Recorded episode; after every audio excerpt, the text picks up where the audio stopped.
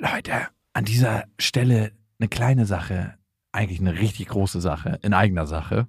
Und zwar sind wir dieses Jahr auf Tour Mhm. im September. Und wir sind in München, in Stuttgart, in Köln, in Wien, Frankfurt, Berlin, Leipzig, Hamburg. Und es ist immer so geil, auf Tour zu sein und alle mal zu sehen. Die Tour heißt Zu hart für den Podcast. Und das ist auch Ich bin Programm. gespannt, was da richtig hart sein wird. Ja, also es wird viel Interaktion geben, es wird viel zum Lachen geben und die Tour oder das, was dort passiert, entsteht gemeinsam mit euch und ich finde, das ist auch die Magie. Das heißt, bei jedem Tourstop ist es irgendwie anders und Mhm. neu für uns, neu für euch und für uns ist es auf jeden Fall immer sehr, sehr magisch. Also sichert euch jetzt schon die Karten München, Stuttgart, Köln, Wien, Frankfurt, Berlin, Leipzig, Hamburg. Ab jetzt 10% härter und Tickets gibt's ab jetzt auf bestefreundinnen.de und in den Shownotes. Eins, zwei, drei. Ich habe, ich habe lieb.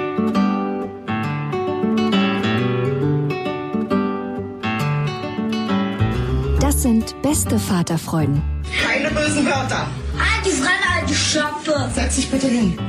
Der langweilige Podcast übers Kinderkriegen mit Max und Jakob.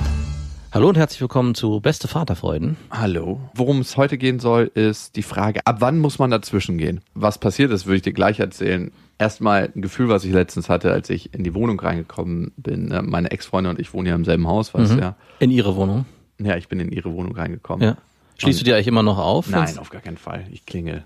Würdest du aufschließen? Du hast es hier groß und breit erzählt, dass du, wenn du klopfst einmal und wenn nicht ge- geantwortet Einmal. wird, schließt du auf. Auf gar keinen Fall. Ich finde, das ist so ein negativer Eingriff in die Privatsphäre von jemand anderen. Mhm. Ich klopfe und klopfe und wenn nicht, setze ich mich davor auf die Treppen und warte, wenn keiner da ist. Weinst du dann auch laut? Ja, dann weine ich auch laut. Mhm. Ich kam letztens in ihre Wohnung rein und ich sollte für sie Fotos machen, weil sie bei einem Casting für ein Shooting teilnehmen sollte. Lilla oder deine Freundin? Beide. Ah, Ja, und ich habe da so gemischte Gefühle in mir, ne, ob das sein darf und ob Lilla da auf so Plakaten drauf sein sollte oder nicht. Aber letzten Endes denke ich mir, wenn sich meine Ex auch damit gut fühlt und wenn sie sagt, hey, ähm, das möchte ich gerne machen, ist das auch ihre Entscheidung. Und für mich, wenn das Lilla Spaß macht, ist es nicht so ein großes Thema. Weißt du denn schon für welchen Partner? Also, also Ja, ist was, womit ich mich auf jeden Fall identifizieren kann. okay, also, Also es ist keine große Firma, sondern etwas, was anderen Menschen was zugänglich macht. Und da steckt der Staat hinter und nicht äh, Ah, okay. eine Firma. also nicht Bon Aqua. Wir bringen Wasser für das Volk. Nee, genau. Sowas nicht. Wir, keine Firma, die Wasser, was allgemeingut sein sollte, abfüllt und anderen Menschen bringt und teuer verkauft, weil sie eine Plastikflasche drum Vor allem in Ländern abfüllt, wo es eh schon Wasserknappheit gibt. Ja, so eine Firma nicht. Meine Ex-Freundin kam dann im Bikini auf mich zu und hat mich gefragt, ob ich von ihr Fotos machen kann und ein Video, weil das für dieses Casting halt notwendig ist. Und du bist dir sicher, dass es keine Überredung war, um vielleicht doch wieder eventuell mal hm, ein bisschen mehr zu machen? Unsere Tochter war dabei, also so, nein. okay. Obwohl, das hat sie in der Vergangenheit Ich erinnere mich. manchmal nicht so richtig abgehalten. In dem Moment habe ich mich ihr gegenüber total schuldig gefühlt. Ich dachte mir, als ich sie angeguckt habe, sie hat eine schöne Figur, immer noch, ne? Aber ihre Figur hat sich natürlich ein bisschen verändert. Also durch die Schwangerschaft und durch das Stillen. Nicht fundamental, aber schon ein bisschen. Und ich hatte in dem Moment unglaubliche Schuldgefühle, so mit dem Hintergrund, so schau, was du ihr angetan hast. What? Oh, krass. Hast du das Gefühl, du hast es angerichtet? Ja, ich bin Teil davon. Ich habe ihr dann die Daumen gedrückt, weil ich ihre Chancen nicht verschlechtern wollte. Also die haben eine Mutter mit Kind gesucht, Mhm. aber oftmals würfeln die ja nicht wirklich Mütter mit Kindern zusammen, sondern irgendeine 22-Jährige, die noch kein Kind aus ihrem Körper gepresst hat und so ein sechsjähriges Kind, wo du genau wüsstest. Nein, das stimmt nicht. Auch bei Lilla und meiner Ex würde man, wenn man die zusammen auf dem Plakat oder einer Werbung sieht, nicht Ja. denken, dass das Mutter und Tochter sind. Würde ich jetzt behaupten. Ich meine, du siehst das mehr von außen. Würdest du denken, dass es Mutter und Tochter sind? Hm, ja, also eher als bei dir. Wirklich? Hm, Also zumindest, wenn ich mir die Haare angucke. Wenn ich Gesichts... Die Ich hatte genau ihre Haare in der Ja Vergangenheit. gut, das kann ich, weiß ich ja, Ja, nicht. Ich sehe es ja nur jetzt. Ja. Aber wenn ich mir ihr Gesicht angucke, dann sehe ich vor allem, und dann würde ich sagen, okay, bist du, sehe ich deinen Vater in ihrem Gesicht.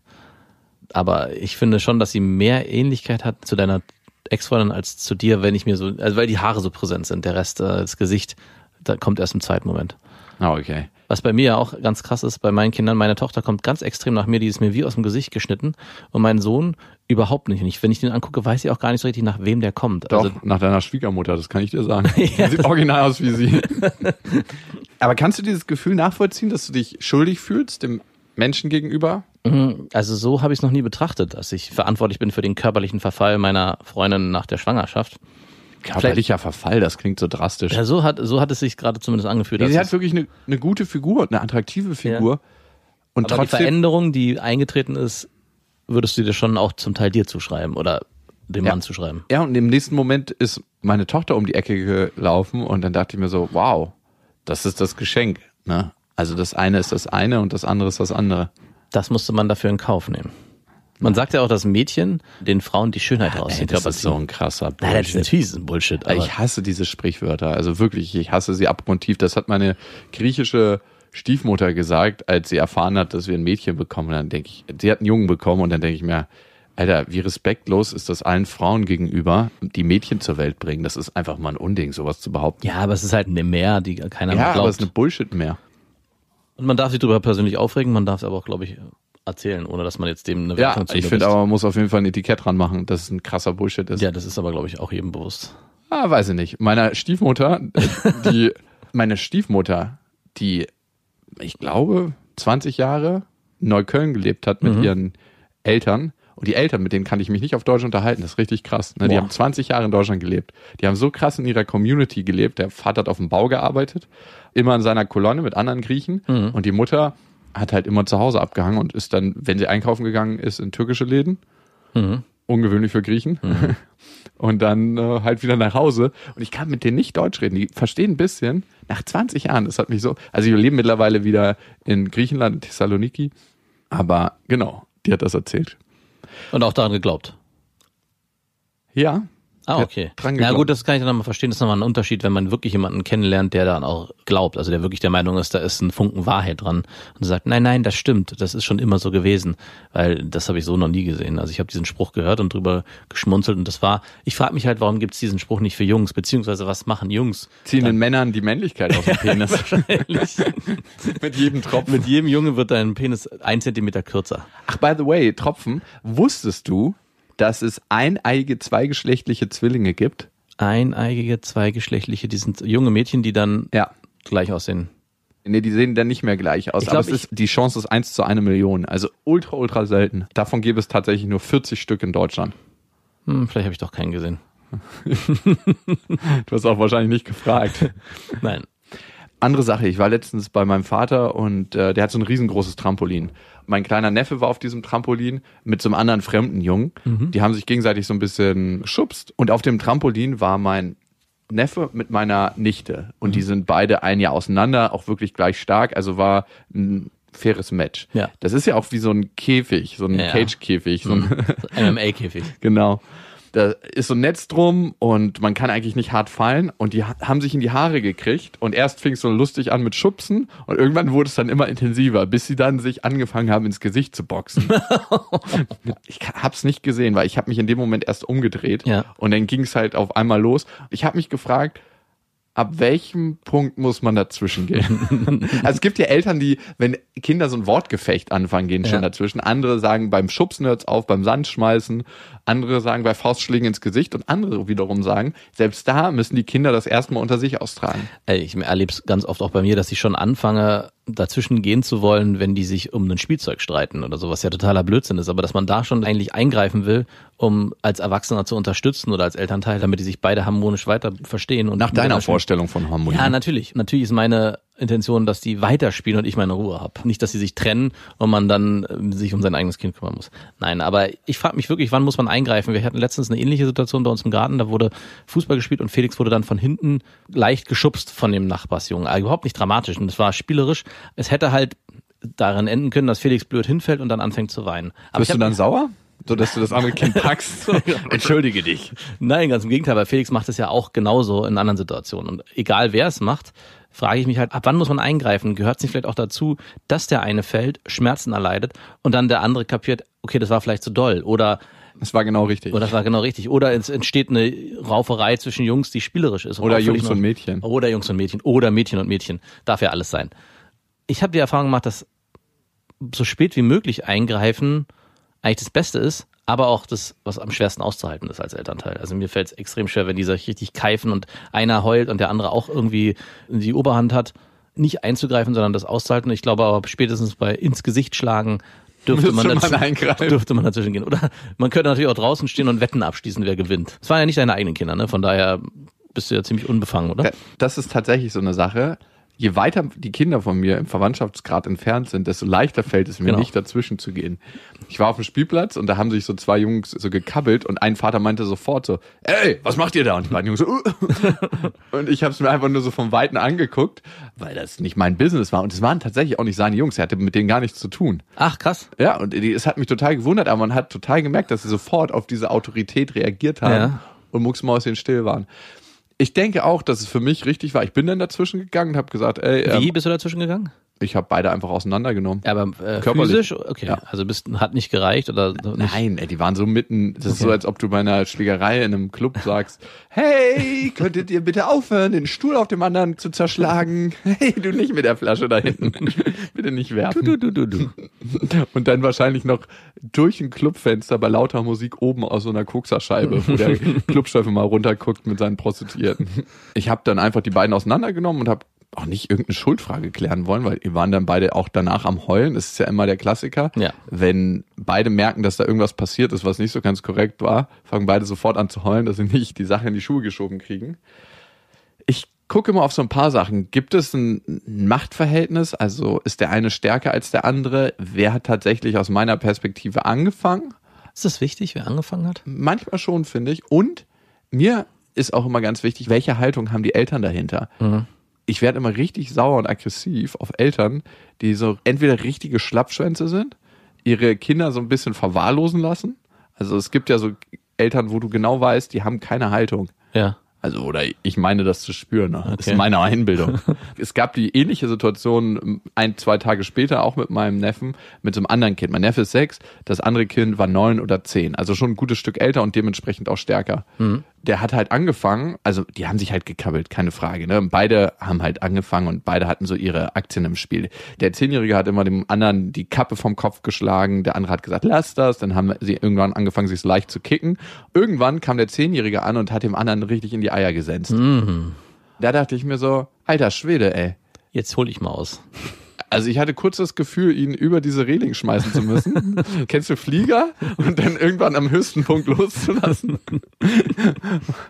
Weiß natürlich, dass es nicht richtig ist.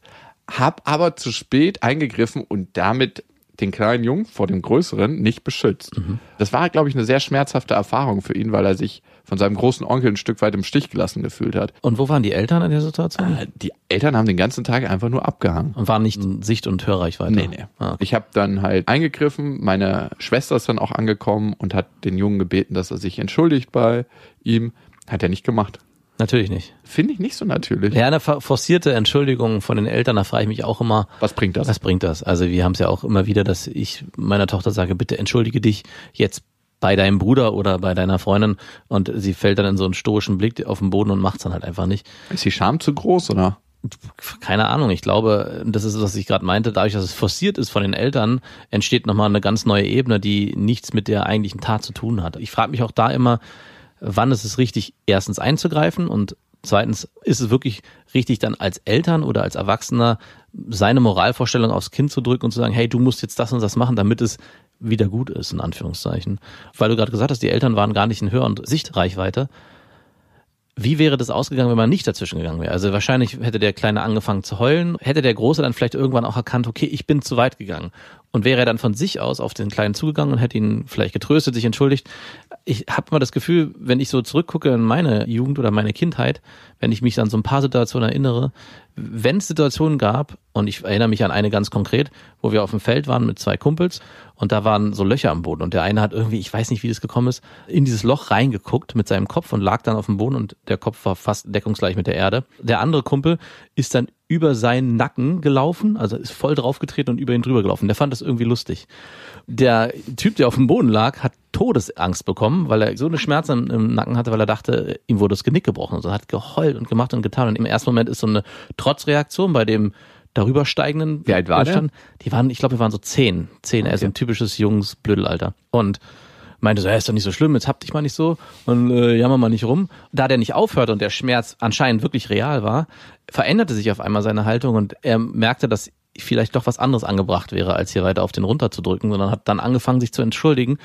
Dann war es auch irgendwann okay, der Schmerz war weiter da, aber dieses Zusammengehörigkeitsgefühl auch zwischen uns dreien ist danach größer geworden und auch das Verständnis für, okay, es gibt Grenzen, die wir gegenseitig austesten müssen, vielleicht nicht so extrem, aber wenn ich die nicht austeste oder wir die nicht zusammen austesten, wissen wir auch gar nicht, wo unsere Grenzen sind.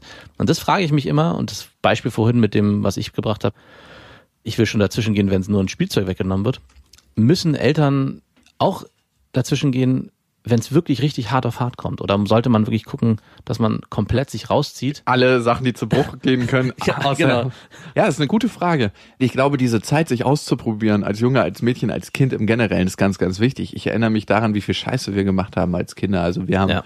ständig von irgendwelchen Baustellen Holz geklaut, um uns Baumhäuser zu bauen. Und dann waren wir schon älter. Wir sind in irgendwelche alten Bauwagen eingedrungen. Warst du eigentlich der Freund, der Scheiße gebaut hat? Oder warst du einer der, der jemandem gefolgt ist, der richtig viel Scheiße baut? Es gab ja immer den einen Kumpel, Ich war eher der, der mitgemacht hat bei der Scheiße, Mhm. aber nicht die angezettelt hat, weil ich glaube ich zu viel Ehrfurcht damals noch vor Jehova hatte. Stimmt, da war ja was. Was war nochmal die Höchststrafe? Die Hölle, Mann. Ach, die Hölle. Ich dachte, es gibt noch Zwischenstufen. Nee, Ausstoßung aus dem Paradies. Also das, ist es schlimmer als die Hölle? Ist auch.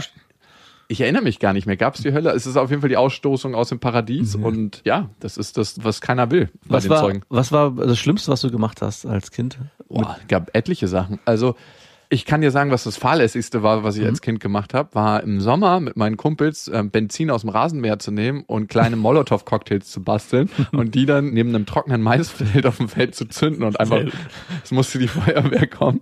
Wir haben halt die Dinge angezündet und alles war trocken, also rundum. Und wir dachten, das wäre der beste Ort, diese jetzt irgendwie wegzufeuern. Das haben wir gemacht. Wie gesagt, es musste die Feuerwehr kommen und entstehenden Brand löschen. Dann fahrlässig war auf jeden Fall mit 13 mit meinen Kumpels die Tankstellenfrau anzulügen, um Schnaps zu generieren. Wir haben da Schnaps gekauft für unsere Eltern in Anführungsstrichen. Das Problem war, ich wusste, dass das klappt, weil meine Mutter, die hatte kein Alkoholthema, aber die hat eine Zeit lang mit ihrer Nachbarin ab und zu mal eine Flasche Wein getrunken. Und wir Kinder haben dann manchmal die Flasche gekauft bei der Tankstelle. Das heißt, die Tankstellenfrau kannte uns und wusste, den kann ich ohne mir Sorgen zu machen Ah. Alkohol mitgeben. Okay. Wir haben uns dann also in so einem kleinen Schuppen getroffen, in so einem Heulager und haben uns so eine Arena aufgebaut aus Strohballen und dann da angefangen zu trinken, so mit 13. Wir haben auf diese Strohballen auch Kerzen. Sehr gut. Das ist zum Glück nicht passiert, aber mein Kumpel hatte eine richtig krasse Alkoholvergiftung. Oh, schön. Aber eine Nacht, da war ich nicht mit.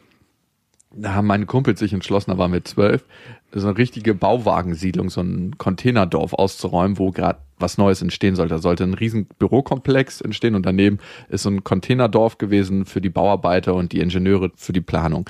Und die haben sich in der Nacht entschlossen, das auszuräumen, noch dazu die Schlüssel von den Baggern zu nehmen und Gruben zu graben auf diesem Gelände. Sie haben sogar vorgearbeitet. Ja, irgendwie drei Tage später habe ich in der Zeitung gelesen, dass jemand sich den Fuß gebrochen hat, weil er in eine dieser Gruben gefallen ist, die sie gegraben haben. Die haben auch mit den Baggern gekämpft, also die Schaufeln Oh, gegeneinander geil. geschlagen. Also richtig, richtig Sodom und Gomorra, also da gewütet und das ganze Diebesgut haben die mit nach Hause genommen. Und Es gibt immer irgendwie einen Freund, der richtig Scheiße gebaut hat. Also ich kannte damals auch einen, der hat in der ehemaligen DDR in Köpenick gewohnt. Ich wollte da immer hingehen mit einem anderen Kumpel, weil der so extrem viel Mist gebaut hat. Und der hatte eine Sache, die wir gemacht haben, der hatte zum Beispiel diese, ich weiß gar nicht, Gaspistolen oder so, was eigentlich illegal war, auch für unser Alter sowieso. Und wir sind irgendwie durch den Wald getigert und er meinte, da hinten fährt die S-Bahn. Ich glaube, das ist die nach Ahrensfelde. Und haben uns dann da in den Busch gelegt und als sie vorbeigefahren ist, voll draufgeballert auf diese S-Bahn. Das ist hoffentlich verjährt, sonst wäre das eine Straftat gewesen. ah, äh, mit einer Gotcha? Nee, mit, Paintball-Gun? nee, eben nicht. Das wäre nicht so schlimm gewesen, sondern mit so kleinen Mini-Gaspatronen, kleine Metallkügelchen sind das. Ah, der meinst du eine Luftdruckpistole? Ja, Luftdruckgewehr. Ja, bei Gaspistole, ja, das Ja. ist es nicht. Eine von diesen Scheiben, ist auch kaputt gegangen und die S-Bahn bremste und hielt an.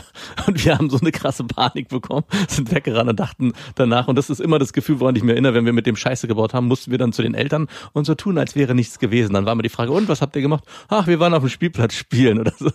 Und ich erinnere mich auch, dass der ziemlich makaber gegenüber kleinen Tieren war. Der hat zum Beispiel an eine Sache, da war ich nicht dabei, das haben mir dann die beiden Kumpels erzählt, dass sie das gemacht haben und danach sind wir auch nicht mehr zu ihm, weil mein Kumpel nicht mehr zu ihm wollte, weil es zu extrem war.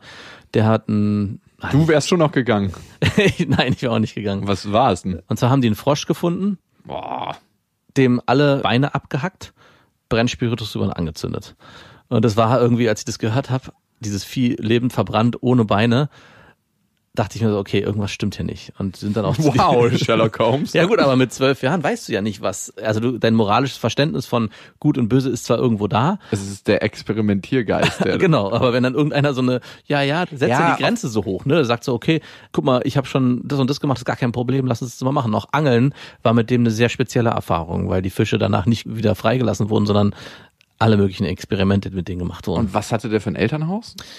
ich glaube, da war, Einiges am Argen. ja, ich glaube, da war auch Alkohol im Spiel. Ich glaube tatsächlich, dass Kinder manchmal merkwürdige Formen ausleben, ihre Aggression und das, was sie in sich tragen, ihre Historie. Und das könnte eine dieser merkwürdigen Formen sein. Das ist das eine. Und das andere ist, auf der einen Seite ist es wahnsinnig grausam, aber auf der anderen Seite brauchst du nur mal ins Schlachthaus gehen und gucken, was da abgeht. Ne? Klar, sagt man ja immer, ja, wir essen ja aber das Fleisch. A, essen wir nicht, verwerten wir nicht mehr das ganze Tier. Trotzdem, klar, hat es einen Grund, warum Tiere ins Schlachthaus kommen, weil Menschen das essen wollen. Also ich meine, im Nachhinein muss ich sagen, diese Erfahrungen waren zwar irgendwie sehr extrem und gerade diese Geschichte, die mir erzählt wurde mit dem Frosch, war so abstoßend für mich, dass ich dachte, oh Gott, nie wieder möchte ich da hingehen. Aber im Nachhinein, glaube ich, kann ich fast ein bisschen dankbar sein, auch für diese extreme S-Bahn-Erfahrung, weil ich so eine Panik hatte, so eine Angst und so ein Schuldbewusstsein, dass ich danach gemerkt habe, okay, über diese Grenze möchte ich nicht mehr hinausgehen. Also ich habe für mich festgestellt, dass es eine Grenze gibt, die weit über dem ist, die ich eigentlich leben will und habe dann für mich festgestellt, dass dass ich mich moralisch oder gesetzesgetreu verhalten will. Auch was zum Beispiel Klauen und sowas anging. Ja, natürlich war für den Klauen gar kein Problem. Also wir waren in jedem Geschäft drin, wurden Teile mitgenommen. Also und auch Alkohol, das war alles so für den kein Thema. Das war für den kein, das war für den, also seine Vorstellung von ja gesetzestreu war weit, weit, weit viel weiter oben angesetzt, als es dann für mich war. Da hatte ich tatsächlich auch ein Problem. Nochmal zum Thema Fleisch. Ich habe letztens übrigens äh, gesündigt und habe Fleisch gegessen mal wieder. Mm. War lecker. Natürlich war's lecker. Zum Thema Gesetze und wie und wo man welche Gesetze einhalten muss und was meinen äh, kleinen Verbrechen oder größeren Verbrechen in der Jugend waren. Eine Sache, da erinnere ich mich noch gut dran, ein Kumpel von mir hat genau an der S-Bahn gewohnt, weil seine Mutter bei der Deutschen Bahn gearbeitet hat, hatten die so eine Wohnung im S-Bahn-Gebäude. Ich hatte von meinem Vater aus Amerika so eine Paintball, so eine Gotcha-Gun Ja. mitbekommen. Früher war eine Zeit lang waren rote Kugeln erlaubt so, also die gingen nicht ganz ins Rote, aber so pink und Ja. die sind dann zerplatzt und es war halt die Vorstellung vom Blut. Also die haben nie ganz rot gemacht, weil das immer aussah Ah, wie, okay. wie pink. Das Schlimmste ist, wenn du diese Paintball-Kugeln ins Gefrierfach tust, by the way. Oh Gott. Wer macht denn sowas? Ich hatte kurz mal die Vorstellung, was passieren würde, wenn. Wir haben uns also oben bei ihm ans Fenster gelegt und diese Paintball-Gun genommen und hatten die Vorstellung, wir wollen Leute unten erschrecken. Mit gefrorenen Nein, Paintball-Kugeln. mit normalen, diese zerplatzen und dann so rot-pink aussehen. Haben dann immer die, neben die Leute, die auf die S-Bahn gewartet haben, geschossen auf dem Boden so, und so 20, 30 Zentimeter neben den zerplatzt. Natürlich hat irgendjemand die Polizei gerufen, die sind halt richtig krass in Panik geraten, was man Natürlich. verstehen kann. Es war eine Riesendummheit. Ich weiß nicht, was in uns vorgegangen ist. Auf Weil die Vorstellung so cool war. ja, ich glaube, es ist in der Pubertät oder auch vor der Pubertät irgendwann, du hast Macht über jemanden Ja, genau. und bist immer der, der, der über den andere Macht haben und jetzt hast du selber Macht. Eine Ja. Knarre gibt dir Macht. Es kam dann auch ziemlich schnell die Polizei, wir sind dann ganz nach oben geflüchtet und, und In dann Haus nach oben. Ja, in dem Haus nach oben, natürlich. Und die Mutter dann so, ja, ja, die Jungs sind hier, die sind oben. ähm, und dann war natürlich auch super schnell klar, dass wir das waren. Wir mussten dann alle zum Verhör bei der Polizei. Wir waren alle noch nicht 14, also Ja. nicht strafmündig. Und es hat sich dann im Sande verlaufen. Alle mussten aussagen. Wir haben auch zusammengehalten da und haben es dann einfach zugegeben. Es ist nichts passiert. Ihr habt zusammengehalten, ihr habt zugegeben. Nein, aber es hätte ja auch einer sagen können, ich war nicht meine Idee, der andere wollte unbedingt ja, schießen. ich habe nicht geschossen, der, er war's. Genau, alle haben geschossen und alle haben auch gesagt, dass sie alle anderen geschossen haben. Ja, das war eine der Sachen. Also, Aber trotzdem, wenn man sich daran erinnert, ist es irgendwie ein cooles Gefühl, auch wenn man damals sich extrem schlecht gefühlt hat. Also diese Erfahrung, die man gemacht hat, hatte auch was Positives in seiner Negativität, diese Ja, vorher. ich muss zugeben, dass ich mich nie so schlecht gefühlt habe. Also auch wenn ich jetzt heute das anders reflektiere und weiß, es ist nicht schön, anderen Menschen Angst zu machen. Ey, zum Glück wurdet ihr erwischt. Ich hätte im- die nächste Stufe wären die gefrorenen Paintball-Kugeln gewesen. Wir hatten schon welche im Gefrierfach. Und zwar, ach du, wenn 20 Zentimeter sind zu viel, wir können auch auf 5 Zentimeter So ein ran. Streifschuss macht doch noch mehr Angst. so wenigstens die Klamotten touchieren. Die war auch sehr ungenau eigentlich. Also diese, Ja, das heißt also, Ey, wenn du so ein Paintball abkriegst, ne? Wir haben früher dann auch noch ein anderes Spiel gespielt auf dem Feld. Das erzähl ich dir gleich. So, jetzt das andere Spiel. Wir haben früher ein Spiel gespielt, das haben wir Flucht genannt. Mhm. Einer hatte die Paintball-Gun in der Hand und genügend Munition und alle anderen mussten ihr T-Shirt ausziehen und flüchten. und wegrennen. ihr habt sozusagen die mexikanische Grenze nachgespielt. Und wir hatten tatsächlich nur eine Paintball-Gun, darum konnten wir es nur so spielen. Es war auch ein saugefährliches Spiel, weil keiner irgendwie Schutzmasken hatte für die Augen Ah, oder shit. für die Ohren oder so. Ja. Das heißt, alle sind dann wie wild umhergerannt. Das Krasse war, wir haben das das letzte Mal gespielt an einem Tag auf so einem Feld. Das war tatsächlich noch auf dem Grenzstreifen, Mhm. auf dem ehemaligen. Irgendwie die ehemalige DDR, das war bei mir auch so, da ging es irgendwie ab. Ich glaube, vielleicht ist es energetisch noch ganz besonders aufgeladen. Mhm. Sind so durch die Büsche dann gerannt natürlich, weil keiner getroffen werden wollte. Es war auch krass unangenehm. Und die meisten, die die Gun hatten, sind dann auch immer schneller gerannt, dass sie dich in einem geringen Abstand erwischen. So eine Paintball-Gun tut ja besonders weh, wenn du nur 1,50 Meter, 2 Meter Abstand hast. Ja, Und alle hatten ihr T-Shirt aus, das heißt auf nackten Rücken. Du hattest später 10 Zentimeter große blaue Flecken überall. Ohne Schutzmasken. Auf einmal merke ich, wie noch was anderes wuselt. Dann waren wir leider in einem Gebiet gekommen, wo Wildschweine ihre Frischlinge hatten. Aber ihr hattet ja zum Glück eine Paintball-Gun. Die Wildschweinmutter wurde halt aggressiv ohne Ende und hat dann angefangen, uns zu jagen. Und ich erinnere mich noch, wie wir auf die ersten kleinen Bäumchen, die dort auf diesem Grenzstreifen gewachsen sind, geflüchtet sind und ähm, einfach vor dem Tier flüchten mussten. Das war der letzte Tag. Ach nee, wir haben noch mal eine andere Scheiße gebaut. Wir hatten zu Silvester immer mit einer Oma Streit. Eigentlich, wenn ich so drüber nachdenke, ist es das Grausamste, was ich so in meinem Leben gemacht habe. Das war so eine alte, Meine Froschanekdote wird jetzt auf die Oma umgemünzt. nee, das war so eine alte verwitwete Oma, die alleine in einem großen Haus gewohnt hat im Norden von Berlin. Oh. Und diese alte Oma war immer unser Ziel zu Silvester. Das heißt, wir haben immer unsere ganzen Raketen und unsere Munition genommen und haben immer ihr Haus an Silvester bombardiert. Ich muss jetzt sagen, natürlich, um mich zu verteidigen, dass ich mich zurückgehalten habe. Ich glaube, Natürlich. ich habe immer zugeguckt, aber zugucken ist genauso wie da mitmachen. Ihr Haus halt, die hatte so einen Eingang und alle Raketen wurden immer an ihren Eingang gefeuert, weil sie dann immer so alle zehn Minuten, wenn das Bombardement aufgehört hat, das Fenster geöffnet hat und so rauskrakeelt hat. Was macht ihr? ich rufe Polizei. Hat die- die Natürlich hat sie die Polizei gerufen, aber die waren natürlich total überfordert in Silvester und hatten mehr zu tun, als so eine keifende Oma zu besuchen, die jetzt von Jugendlichen attackiert wird. Es war einfach krass eigentlich, was vorgefallen ist. Ich wusste, in einem Moment sind alle zu weit gegangen, als einer eine Rakete abgefeuert hatte, aus Versehen, also das ist ja vorsätzlich passiert, ne?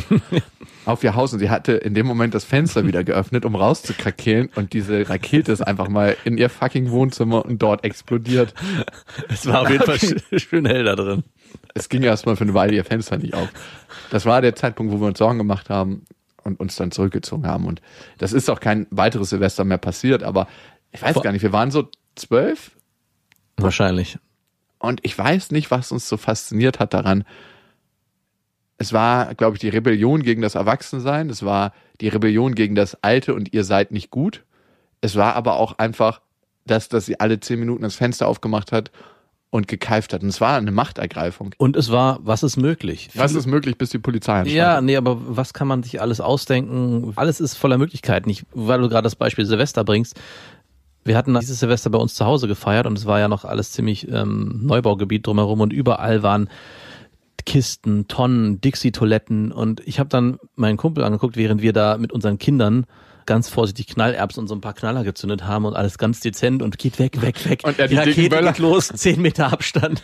Und als ich mich dann so umgeguckt habe, meinte ich so, ey, früher, wenn wir jung gewesen wären, all diese Möglichkeiten, die hier zu sehen sind, Dixie-Toiletten, Böller, Gullideckel, Papiertonnen, Briefkästen, was man alles für eine Scheiße damals gebaut hat. Man hat, alles war voller Möglichkeiten. Man hat nur sich umgeguckt und gesehen, was kann man hier Die alles Welt machen. ist ein Sprengplatz. Genau.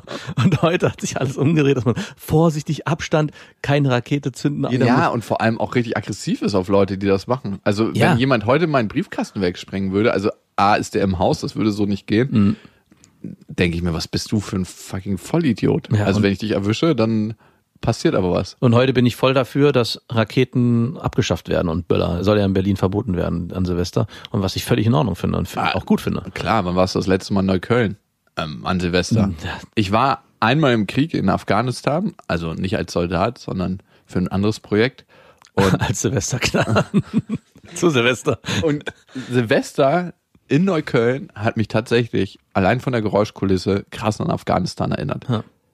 Also klar, wenn eine Bombe detoniert, ist noch mal ein bisschen anderes Geräusch und die Erschütterung ist auch anders.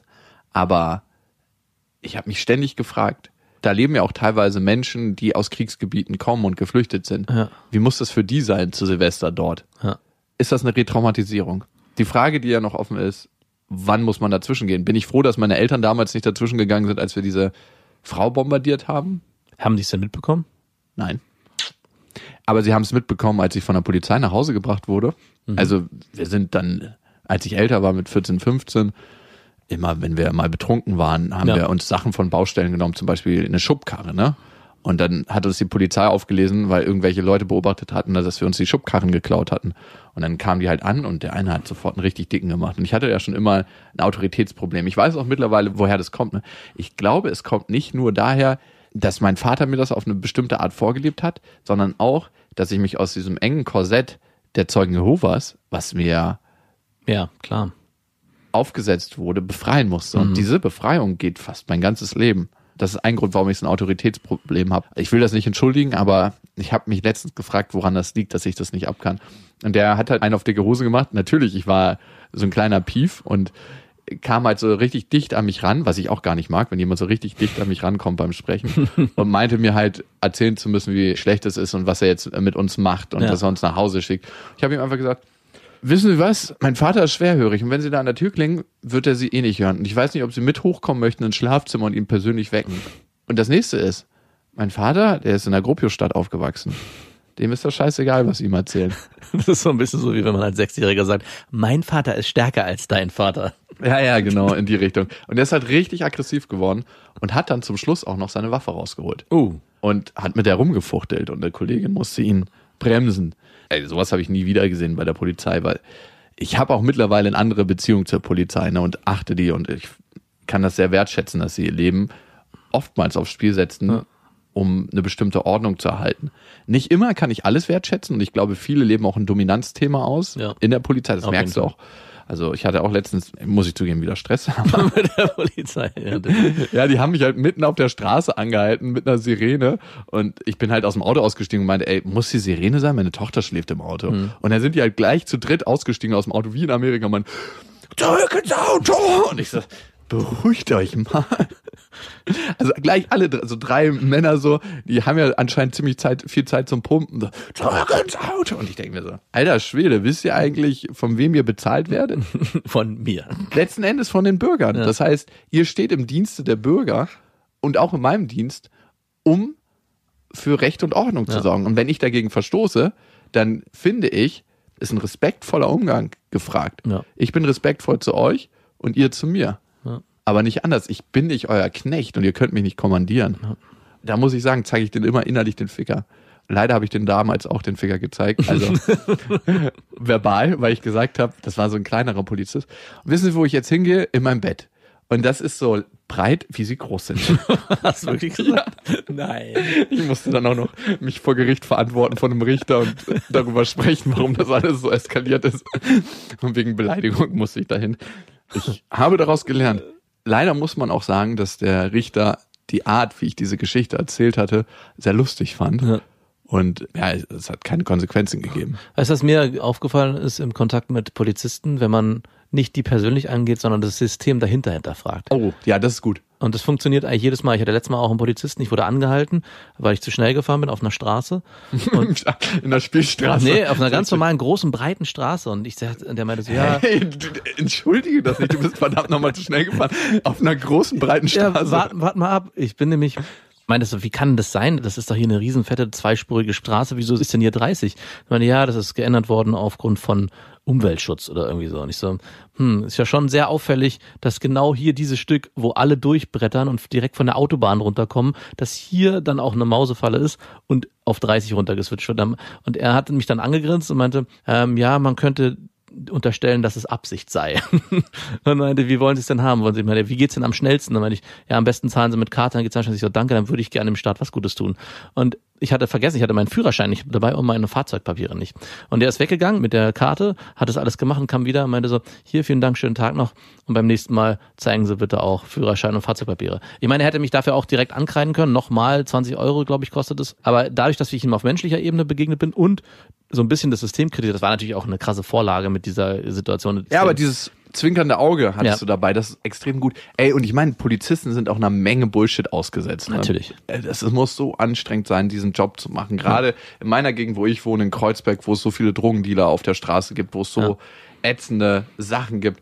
Ich kann das sehr, sehr gut verstehen, dass sie manchmal unglaublich entnervt sind und alle fühlen sich klüger als die Polizei. Ja. Und die Polizei muss auch die ganze Scheiße machen, die die Regierung durchdrückt. Ne? Ja. Also manchmal gibt's ja so Sachen, da sagt die Regierung was, so und so muss es jetzt gemacht werden und die Polizei muss das durchsetzen. Und Ja. sind dann letzten Endes die Idioten, die sich mit den Menschen auf der Straße auseinandersetzen müssen, die keinen Bock zu bestimmten Sachen haben. Dazu für mich eine Frage, auch wenn man sich das politische System anguckt. Ich hatte letztens ein interessantes Gespräch mit einer Soldatin und habe sie gefragt, wie würde sich die Anzahl der Kriege verändern, Hm. wenn die, die darüber entscheiden, selber reinziehen müssten in den Krieg? Hm. Und sie meinte, eindeutig würde die sich verringern. Und die zweite Frage, die wir geklärt hatten, ist, wie viele Menschen im Verteidigungsministerium haben Kinder und Verwandte beim Militär? ja. Guck dir unsere Verteidigungsministerin an. Ja, da, obwohl das ja die auch von der Leyen war, mit acht Kindern, glaube ich, und die einen ziemlich harten Kurs propagiert hat. Ja, also äh, würde sie anders darüber entscheiden, über Kriege und Einsätze, wenn ihre Kinder dort mit in den Krieg ziehen müssten? Ja, Also ich würde anders entscheiden. Ich würde auf jeden Fall anders entscheiden. Ich hätte nur mir gewünscht, dass jemanden, der so einen Blick hat, eigentlich, äh, dass er privat mit Kindern zu tun hat, sich eigentlich komplett humanistisch entscheidet. Und wenn man so die ganzen Entscheidungen von ihr sich beobachtet in der Vergangenheit, naja, kann man sich nochmal anders damit auseinandersetzen, woher diese Entscheidungen kommen. Trotzdem würde ich auch immer dafür plädieren, und das ist eine große Bewegung, dass mehr Frauen in die Politik sollen. Genau aus dem Fälle. Grund auch, ne, dass man einfach erstens ein Gegengewicht schafft zu diesen ganzen alten weißen Männern, aber auch, glaube ich, dass der Blick nochmal ein anderer wird in dem Moment, wo sich die Personen damit auseinandersetzen, die Leben erschaffen durch ihren Körper, auch hoffentlich anders Entscheidungen treffen würden im Zusammenspiel mit Männern, wenn es darum geht, um zum Beispiel um Leben und Tod geht. Und die Politik ist auch einer der wenigen Bereiche, wo du über Dinge entscheiden kannst, über die du eigentlich wenig Expertise hast. Weil wie sinnvoll wäre es, wenn jemand über Auslandseinsätze entscheiden würde, der tatsächlich schon mal auf dem Auslandseinsatz war und weiß, was das für Konsequenzen hat, wie viele posttraumatische Belastungsstörungen das nach sich zieht. Aber das ist jetzt nochmal Oder in wie, unserem Politik-Podcast ein Thema. oder wie sinnvoll ist es, dass ein Bankkaufmann Gesundheitsminister ist. Das ist auch nochmal ein anderes Thema. Aber wir haben ja heute das Thema, wann sollte man dazwischen gehen? Hätten meine Eltern früher dazwischen gehen sollen? Ich weiß es nicht. Manchmal war es für mich gut, sich mit Menschen wie Richtern auseinanderzusetzen, mit denen zu diskutieren, von denen wahrgenommen zu werden auf Augenhöhe, weil das hatte ich oft das Gefühl und auch mit Polizisten, mit denen ich zu tun hatte, wenn ich das Gefühl hatte, auf Augenhöhe wahrgenommen zu werden und dass man sich als Mensch begegnet und ich glaube, nichts anderes verlangen Polizisten auch, dann kann eine Auseinandersetzung entstehen, die total wertvoll ist. Vielleicht auch das, um den Kreis zu schließen mit Kindern. Wenn Kinder das Gefühl haben, man nimmt sie auf Augenhöhe wahr und nicht von oben, du machst jetzt das, was ich sage. Also Ja. nicht im Dominanzverhältnis, sondern auf Augenhöhe. Hey, warum ist dieser Konflikt entstanden? Und Fragen dazu einfach stellen, ohne zu werten, glaube ich, ist der Ausgang und das Learning für das Kind viel, viel wertvoller, als wenn wir als Menschen einfach darüber bügeln. Ja. Und wie praxisnah diese Theorie ist, die ich gerade aufgestellt habe, sehe ich das nächste Mal, wenn irgendein Kind Lilla von der Rutsche schubst, von ganz oben. Von ganz, von ganz Man sich weit weg. überschlägt und mit dem Gesicht das erste Mal auf die Rutschbahn so, so, ein- so ein Rutschgeräusch macht. Und ihr wisst ja, es gibt kein richtig oder falsch. Erziehung ist einfach anders. Macht's gut. Das waren Beste Vaterfreuden mit Max und Jakob. Jetzt auf iTunes, Spotify, Deezer und YouTube. Der 7-One Audio Podcast-Tipp. Hallo, ich bin Lynn. Und ich bin Leo. Ihr kennt uns vielleicht schon vom True Crime Podcast Mord auf Ex. Eigentlich sprechen wir da ja jede Woche über Verbrechen. Aber da gibt es ja noch ein anderes Thema, das die Menschen und uns schon immer fasziniert hat. Die Liebe. Krasse Geschichten, die wirklich passiert sind. Bonnie und Clyde zum Beispiel. Cleopatra und Caesar. Oder Diana und Charles. Oder halt Camilla. Liebe gibt's bei True Love aber auch nicht nur im klassischen Sinne. Es geht auch um Familie, um die Liebe zum Beruf oder sich selbst oder Freundschaft. Am besten sind ja auch eh die Filme, wo dann am Ende steht, nach einer wahren Begebenheit. Das sind so Geschichten, die kannst du dir eigentlich gar nicht ausdenken. Ja. Und das gibt's jetzt eben als Podcast. Und das Ganze heißt True Love. Ja, der Name sagt's eigentlich schon. Aus True Crime wird True Love. Krasse Geschichten, Plot-Twists und verrückte Protagonisten. Es ist also in anderen Worten ein Podcast für alle, die True Crime hassen, aber auch für alle, die True Crime lieben. Macht euch bereit für ein neues Podcast-Genre, True Love. Oh, ich kann es gar nicht abwarten, euch die Geschichte zu erzählen von zum Beispiel dem Jungen, der nach seiner Mutter gesucht hat. Jahrelang, auch wenn ich wahrscheinlich dabei heulen werde. Oder die Geschichte von Sissy. Also der Film ist nichts dagegen. Ab dem 20. Oktober, überall wo es Podcasts gibt, True Love. Echte Geschichten, wahre Liebe. Voller Werbespruch, oder? Ja, aber es ist ja auch schön. Der Podcast macht ja glücklich. Ja, deswegen jetzt am besten direkt abonnieren.